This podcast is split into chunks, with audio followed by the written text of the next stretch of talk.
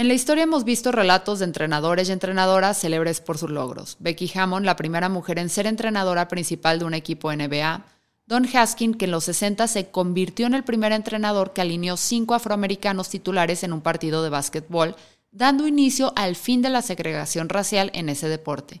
Y el señor Miyagi, que nos regaló una película buena y dos mediocres de la mano de Daniel Aruso y una donde su pupila es Hilary Swank y que nadie vio. Es normal que al hablar de entrenadores pensemos directamente en deportes, pero ¿sabían que existen entrenadores en el ámbito empresarial? Bienvenidos a Ya es lunes, el podcast de Neubox para iniciar la semana en modo pulir, encerar, pulir, encerar. Y en esta ocasión vamos a hablar de coaching profesional para empresas, un tema que divide opiniones como hablar de política en la cena de Navidad. Bueno, Dije dividir opiniones, no dividir familias, hasta el punto en que la abuela decida mejor heredarle todo al perro.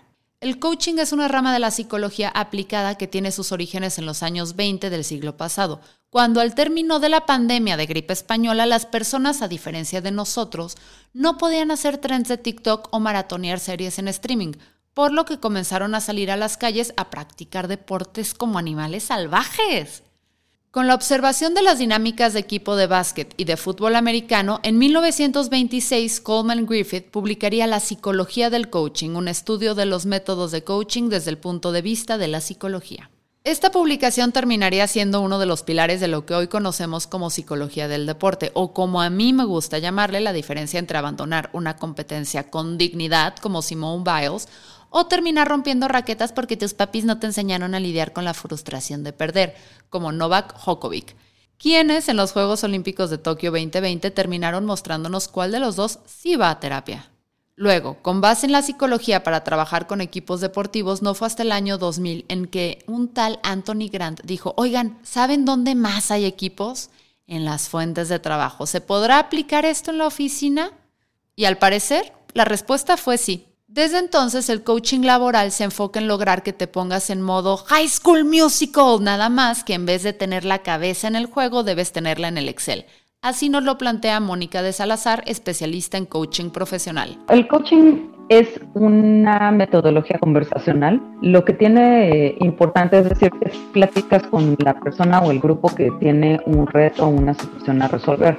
Entonces, a través de estas conversaciones se va ubicando cuáles son los retos o los objetivos que las personas tienen, de qué tienen ganas de lograr y también les empiezas a hacer preguntas en torno a cuáles son las cosas que les están limitando en el momento presente, si tienen alguna idea, un miedo, pues podría ser racional o irracional y todo lo que les esté deteniendo. Al estar haciendo este tipo de conversaciones, se van ubicando pueden ser miedos, pueden ser creencias limitantes, puede ser que traigan algún bloqueo, puede ser que no tengan claridad incluso de cuál es la meta. Y el objetivo del coaching es eh, llevar a las personas o a los grupos de un estado inicial a un estado deseado. En este sentido, pues no es que el coach, esto es creo que es súper, súper importante que la gente lo conozca, el coach no te resuelve la cosa, el coach no te pasa de un lado al otro, no te transporta. Lo que hace es irte diciendo, oye, ya viste esta, esta zona, ¿qué opinas sobre intentar este otro tema? Por ejemplo, situaciones donde dicen, queremos tener mucho dinero y de pronto en la propia conversación va saliendo que de alguna manera hay un resquemor o hay algún miedo a tener el dinero porque eso representa alguna otra cosa. Entonces, el objetivo en términos globales de coaching es ayudar a que las personas y grupos pasen de un estado inicial que tal vez no es su meta deseada, que vayan superando todos los retos o que puedan ir aplanando el camino para así llegar a donde quieran estar. Entonces, en resumidas cuentas, el coaching empresarial es la aplicación de teorías y prácticas de psicología y psicologías de grupos con el objetivo de mejorar desempeño dentro de un equipo de trabajo, la convivencia entre los trabajadores y, en general, el bienestar dentro de un ambiente laboral. Para profundizar un poco más, Adriana Lozano, coach en desarrollo organizacional y humano, nos dijo. Muchas veces la palabra coaching se ha puesto de moda, se corre el riesgo de desvirtuar porque yo he visto que muchas personas entienden como un coach de vida una persona que los vaya guiando paso por paso, pero ahí implica un riesgo. O sea, hay que tener bien claro cuál es el área de injerencia de un coach. Por eso a mí me gusta definirlo, ¿sí? Dándole una semejanza al coach deportivo. ¿sí? Tú pones la meta, tú pones el objetivo como individuo, ya sea en el ámbito personal o en el ámbito empresarial, y el coach lo que tiene que hacer únicamente es ayudarte a desarrollar las capacidades que te vayan a ayudar a ese objetivo personal que tú tienes. El coach no debe de generar objetivos personales ni expectativas personales sobre ninguna persona con la que esté interactuando. El tema de coaching es altamente controversial porque a pesar de ser una disciplina con origen científico en la psicología, su práctica no está regulada en varios países, entre los que se encuentra nuestra gloriosa tierra mexicana, la que le regaló al mundo el mariachi y las borracheras con destilados de agave que inducen amnesia. Esta falta de regulación es la que provoca que cualquier mente de tiburón pueda salir a las calles a decir que es coach, aunque su único logro empresarial hubiera sido no reventar en el primer año la empresa que le regaló su papá. También le ha dado paso a muchos mitos y realidades en torno al trabajo que realizan los coaches, como nos cuenta Tere Pineda, business coach, consultora y capacitadora empresarial la gente dice, oye, el coaching es como tomar terapia, ¿no? Entonces dicen, voy a ir a tomar terapia, ¿no? El coaching no es tomar terapia. El mito es, el coaching es como tomar terapia. La realidad es que este proceso de coaching se enfoca en lo que haces bien y además lo potencia. Esa es otra de las cualidades del coaching. Se enfoca en lo que haces bien y lo potencia porque para que te vayan a decir todo lo que haces mal, pues yo creo que todos ya lo saben, Entonces, el coaching se enfoca en lo que haces bien y lo potencia. Otro mito, el coach es un reparador de vida general, así tal cual. La realidad es que el coach busca construir conciencia, responsabilidad y autoconfianza en su coaching. No es un reparador de vida. Otro mito también es que llegan y nos dicen, ¿no? Tanto en el ontológico como en el empresarial en este caso, ¿no? El coach trae bajo el brazo una lista de consejos y advertencias de qué hacer y qué no hacer. Una especie de receta mágica que te dará en cada sesión para cualquier situación. No. Si te da la lista, entonces no es un coach, ¿verdad? Porque el coach, la realidad es que no te va a proporcionar respuestas, por el contrario. Un buen coach hará preguntas correctas para que encuentres tus propias respuestas y tu estilo además para lograr tus objetivos. Es decir, va a respetar tu esencia. Con tu estilo, tú encuentras tus propias respuestas a través de preguntas correctas. Este es otro tip de un buen coach. Hace las preguntas correctas. Y aquí quiero enfatizar, ¿eh? no cuestiona, lo que hace es indagar. Cuestionar es dudar de la contraparte, ¿no? Incluso la manera en que le preguntas, cuando cuestionas ya estás dudando de la persona. Un buen coach lo que hace es indaga. Y la indagación es siendo objetivo, ¿no? Dentro de lo mismo que te va platicando el coachee, ¿y tú cómo observas esto, ¿no? ¿Qué harías en este momento? Yo les llamo a esto preguntas inteligentes, ¿no? Hacer preguntas inteligentes derivadas de lo que el coachee te va diciendo. El coach entonces funciona como un espejo en el cual el coachee puede reflejarse. ¿Por qué? Porque son las mismas palabras del coachee parafraseadas perdón, por el coach para que se vaya dando cuenta de esa realidad, la que genere esa responsabilidad. Y finalmente el último mito que te pudiera compartir es esto que hablamos hace rato, coaching y mentoring son casi lo mismo. Ahí está la clave, casi lo mismo. La realidad es que el coach potencia tus habilidades para que encuentres tu propia manera de resolver las situaciones. Entonces, potencia tus habilidades para que tú, coachee, encuentres tu propia manera de resolver las situaciones. Por otro lado, el mentor es sí un especialista de un área específica que te dirá cómo resolver situaciones de la forma en que él o ella misma lo haría. Ya te está dando consejos, ya te está diciendo, yo le haría así, yo me iría por acá, esa es la diferencia. Y del otro lado lo que hacemos es ayudar a que el mismo coaching encuentre su propia manera de resolver las situaciones. Reitero, con los mismos recursos que ya tiene, porque el centro es creemos en el potencial de la persona y nos centramos en los puntos fuertes, sin dejar de lado las áreas de oportunidad. Pero muchas otras cuestiones utilizan las áreas de oportunidad. Eso lo tienes que resolver, eso lo tienes que em, erradicar de tu vida. Bueno, así es, pero ¿cómo? Basándote en tus fortalezas. Eso es lo que cuidamos mucho en ese potencial del que te, del que te hablo, ¿no? Además, los estándares y métodos de formación de entrenadores pueden variar ampliamente entre las organizaciones de coaching y eso puede llegar a ser bueno porque así puedes encontrar coaches o asesores a la medida que se especialicen justo en el problema que quieres resolver.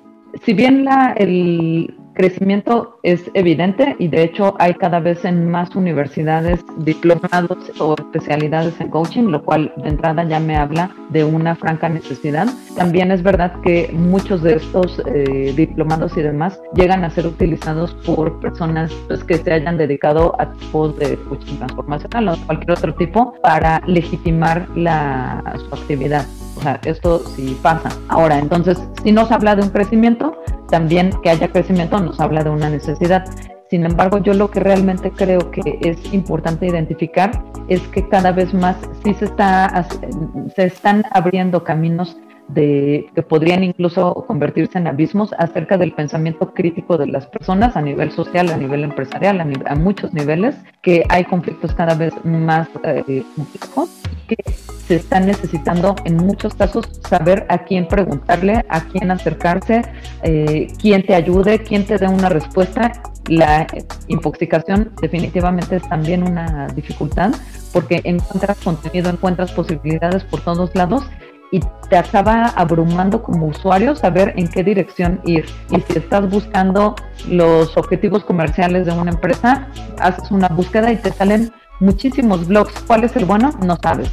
Si estás buscando un informe de X tipo, te salen un montón, no sabes realmente cuál es el bueno. Entonces, creo que la escena de coaching sí tiene un potencial importante en México por la propia necesidad que se está viviendo. También creo que hay muchos cada vez más servicios de todo tipo, pero no estoy segura de hasta qué punto se está logrando una saturación en el mercado de coaches certificados y creo que ahí es donde hay un verdadero reto.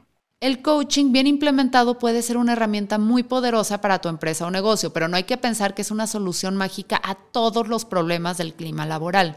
Yo creo que a veces se hace uso excesivo de las palabras y se va perdiendo el concepto de fondo que debería de ser, ¿no? Hay coaches ahorita para todas las cosas, ¿sí? ¿Qué le rescato de bueno a eso? Que simula culturas donde se va reconociendo la gente que va sumando experiencia en la vida, ¿sí? como en Japón, que dices tú, se reúnen los jóvenes, se reúnen las familias y consultan a las personas de más experiencia en la toma de decisiones. ¿sí? Entonces, si partiéramos de ese concepto, sería buenísimo. Lo que hay que cuidar es que no se desvirtúe, ¿sí? que no se pongan a jugar con las personas, con su estabilidad emocional, con su estabilidad psicológica, inclusive hasta la física. Pero eso aplica, te digo, para todas las actividades se pusieron de moda mm, cursos con técnicas de choque, con una combinación de manejos psicológicos que no, no están aprobados como debería de ser porque no se garantiza ¿sí? Ni un saber tratarlo en el momento ni después. Así como ha habido otros que son muy buenos y que le proporcionan a la gente herramientas muy útiles. ¿sí? Entonces yo no puedo descalificar en general a alguien que se dedique a eso, ni tampoco asegurar que todos estamos ¿sí? dando un buen desempeño. Yo lo que invito es a las personas a filtrar, ¿sí? A que hagan caso a ese instinto, a que lean recomendaciones, lean trayectoria, validen. Si un coach les dice, yo trabajé aquí, acá y acá, sí se tomen la molestia de verdad de validar y de preguntar, oye, ¿cómo te fue? ¿A ti te ha servido? ¿Qué te dejó? ¿sí? Y eso es una gestión que debiera hacerse en todo, en todos los servicios que se contratan, ¿sí? tanto a nivel comercial como profesional, debiéramos de tener esa cultura de validar, de preguntar. Se vale pedir, como en cualquier otro caso, se vale pedir casos de éxito, ¿no? Se vale pedir recomendaciones, se vale pedir currícula, ¿sí? Y creo que eso les puede ayudar a bajar el índice de toparse con malas experiencias, al igual que en cualquier otra, otra actividad, ¿no? Y también tener muy claro qué quieres, o sea, porque muchas veces las personas generalizan. Es, yo contrato un coach, ese coach me va a ayudar a formar mi empresa de cabo a rabo y a que me vaya bien. Y yo, no. ¿Por qué? Porque hay que, hay que tener conocimiento de cuál es la especialización del coach y tus necesidades, no un generalista, ¿no? O sea, yo tengo un coach que se encarga de organización, y de desarrollo de las personas. Ah, o tengo uno para calidad, yo voy a producir, o tengo uno que me coache administrativa y financieramente, pero no asumir que un solo coach es todólogo. La clave para encontrar el coach ideal, al igual que para encontrar el puesto de tacos perfecto, es la investigación y la comparación. No debes irte por la persona que tenga más followers en Instagram o que te insulte más en YouTube, sino por alguien que te hable desde la experiencia y con una metodología muy específica y clara. Además, hay que tener en consideración otras características. ¿Cómo elegir a un buen coach? Los focos rojos, bueno, pues que los clientes lo recomienden, que tengan licencias que lo respalden, que tenga una metodología clara, ¿no? Que dentro de esta claridad está el formato de confidencialidad. Habría que firmar un acuerdo de confidencialidad. Yo en mi caso particular lo llamo acuerdos para el éxito del proceso de coaching, que es interesante, porque no es unilateral, es bilateral. El coach tendrá algunos compromisos, el coachee tendrá otros, pero la confidencialidad es el centro de esto. También, y hay que decirlo, como en todo proceso que involucre psicología, hay que poner de tu parte. No solo se trata de que él o la coach llegue, se ponga a limpiar el desastre y tú solo levantes los pies cuando llegue barriendo a tu lugar con la escoba del conocimiento y el recogedor de la experiencia. Estas metáforas no las tiene ni el mismísimo Arjona, maldita sea. Necesitas una investigación previa de cuáles son las áreas que quieres trabajar y tomar en cuenta la opinión de las personas en tu trabajo. Muchas veces lo que tú piensas que es la raíz del problema puede no ser lo que verdaderamente está mal. También es posible que eso que quieras resolver ni siquiera sea un tema que necesite de un coach.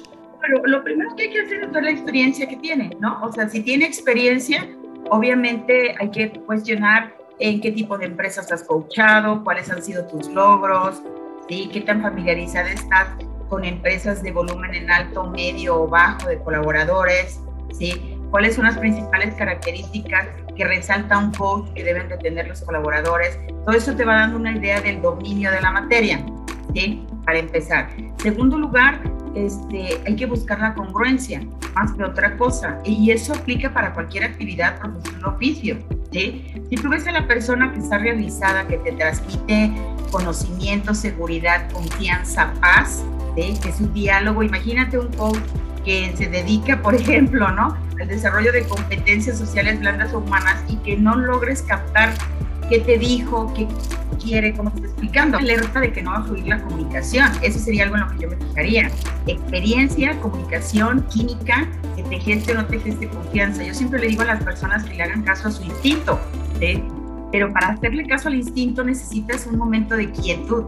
Entonces, cuando estamos en el acelere de que vamos a echar a andar una empresa, de que vamos a, a, poner todo nuestro capital o nuestra ilusión en un proyecto, lo que menos a veces tenemos es esa quietud, quietud para darte cuenta qué te están diciendo, qué te dice tu instinto a la hora de hacer ese clic con la persona, que te geste confianza a ti, no que te la recomienden y te digan, ¿sí? Porque lo que para ti puede ser bueno, para otra persona puede haber resultado mal y viceversa. Entonces yo creo que es bien importante observar eso. Segundo, la trayectoria. Si entre más camino tengas andado y a más cosas te hayas dedicado, pues más bagaje vas a traer de experiencia para ponerlo al servicio de tus clientes. ¿sí? Si es alguien que, que todavía no tiene vida, que no tiene gran experiencia laboral ni de mundo, pues obviamente la lógica te dice que se va a pegar nomás al manual. ¿sí? Pero si ves que es una persona que ya recorrió 20, 30 años de, de vida laboral, pues ¿qué te dice? ¿sí? Que a lo mejor va a tener más experiencia, más conocimiento, inclusive hasta de cabeza propia, ya no digo técnico, para poder compartirlo contigo. Entonces es bien importante fijarse en esos puntos. Yo eso sería los que recomendaría. ¿sí? Para otro tipo de actividades, a lo mejor te vas a fijar que esté actualizada, que esté recién egresada, que traiga los temas, por ejemplo, ahorita de comunicación digital, de estrategia, de marketing. Eso sí, sí, yo me iría por, a ver, entre más actualizado y joven esté la persona, a lo mejor me funciona más, ¿sí? Pero para confiarle un trabajo de inteligencia, porque ese es el trabajo de coaching, un trabajo de inteligencia dentro de una empresa, la lógica te dice que debe de tener experiencia laboral, ¿sí? porque es lo que va sumando, es lo que te va haciendo este, tener el olfato para decir por aquí, por acá, por acá, ¿sí? sobre todo en, en esta actividad. En otras palabras, el servicio de coaching está para trabajar únicamente en lo que tu lugar de trabajo necesita. Para eso, el Hola Coach debe enfocarse solo en las cuestiones que acuerden inicialmente y no debe prometerte las perlas de la Virgen. Tal y como lo menciona Steven Berglass, uno de los referentes internacionales en estos servicios, la popularidad del coaching para empresas se debe mucho a esta tendencia de buscar respuestas fáciles. Por eso es importante que no caigas en trampas que simplifican demasiado el proceso como el éxito se define en 12 pasos simples. O si quieres mejorar el clima laboral, hay que seguir estos cuatro acuerdos, papá. O identifica qué fallas tiene tu negocio contestando esta encuesta que te dirá qué tipo de tamal eres, basado en tu signo zodiacal, Wazowski. En este entorno de soluciones rápidas, la psicología y las metodologías tradicionales se han vuelto obsoletas o vista como algo de los boomers. Uy. Por eso los malos coaches ejecutivos han intervenido ofreciendo una alternativa instantánea que lo único que soluciona de manera efectiva es pagar la mensualidad de su casa. El proceso de coaching es que tú como coachee sea el que generes tus propias respuestas. ¿Verdad? El coach lo que va a hacer es acompañarte, reitero, a elevar ese nivel de conciencia que tienes. El corazón del coaching es proporcionar pensamiento, atención y observación proactiva y enfocada. Eso es lo que tú debes buscar como coach en tu coaching. No darle las respuestas. En el momento en el que tú le das las respuestas, ya no eres coach, ya eres mentoring. Ya eres un mentor. Ya estás ejerciendo un proceso de mentor. ¿De acuerdo? Sobre esa línea de acción. Si el coach no te ayuda a desarrollar confianza, responsabilidad y autoconfianza, entonces no es un buen coach. Así como ir a terapia, el coaching requiere que ambas partes colaboren para que el proceso funcione correctamente. Y si tu psicóloga te ayudó a superar el final de Game of Thrones, el coach te puede ayudar a superar el problema que tienes en tu empresa. Es cuestión de ser completamente honestos y trabajar juntos. Mi nombre es Fernanda Dudet y esto fue Ya es lunes, el podcast de Neobox, la empresa número uno de hosting en México. Recuerda que en Neobox puedes iniciar tu proyecto, negocio o idea online desde 490 pesos anuales con dominio gratis incluido. Además, siempre tenemos precios especiales en dominios. Por ejemplo, puedes adquirir tu dominio.info por solo 99.9 pesos hasta el 31 de diciembre de este año, ¿eh, Wasowski?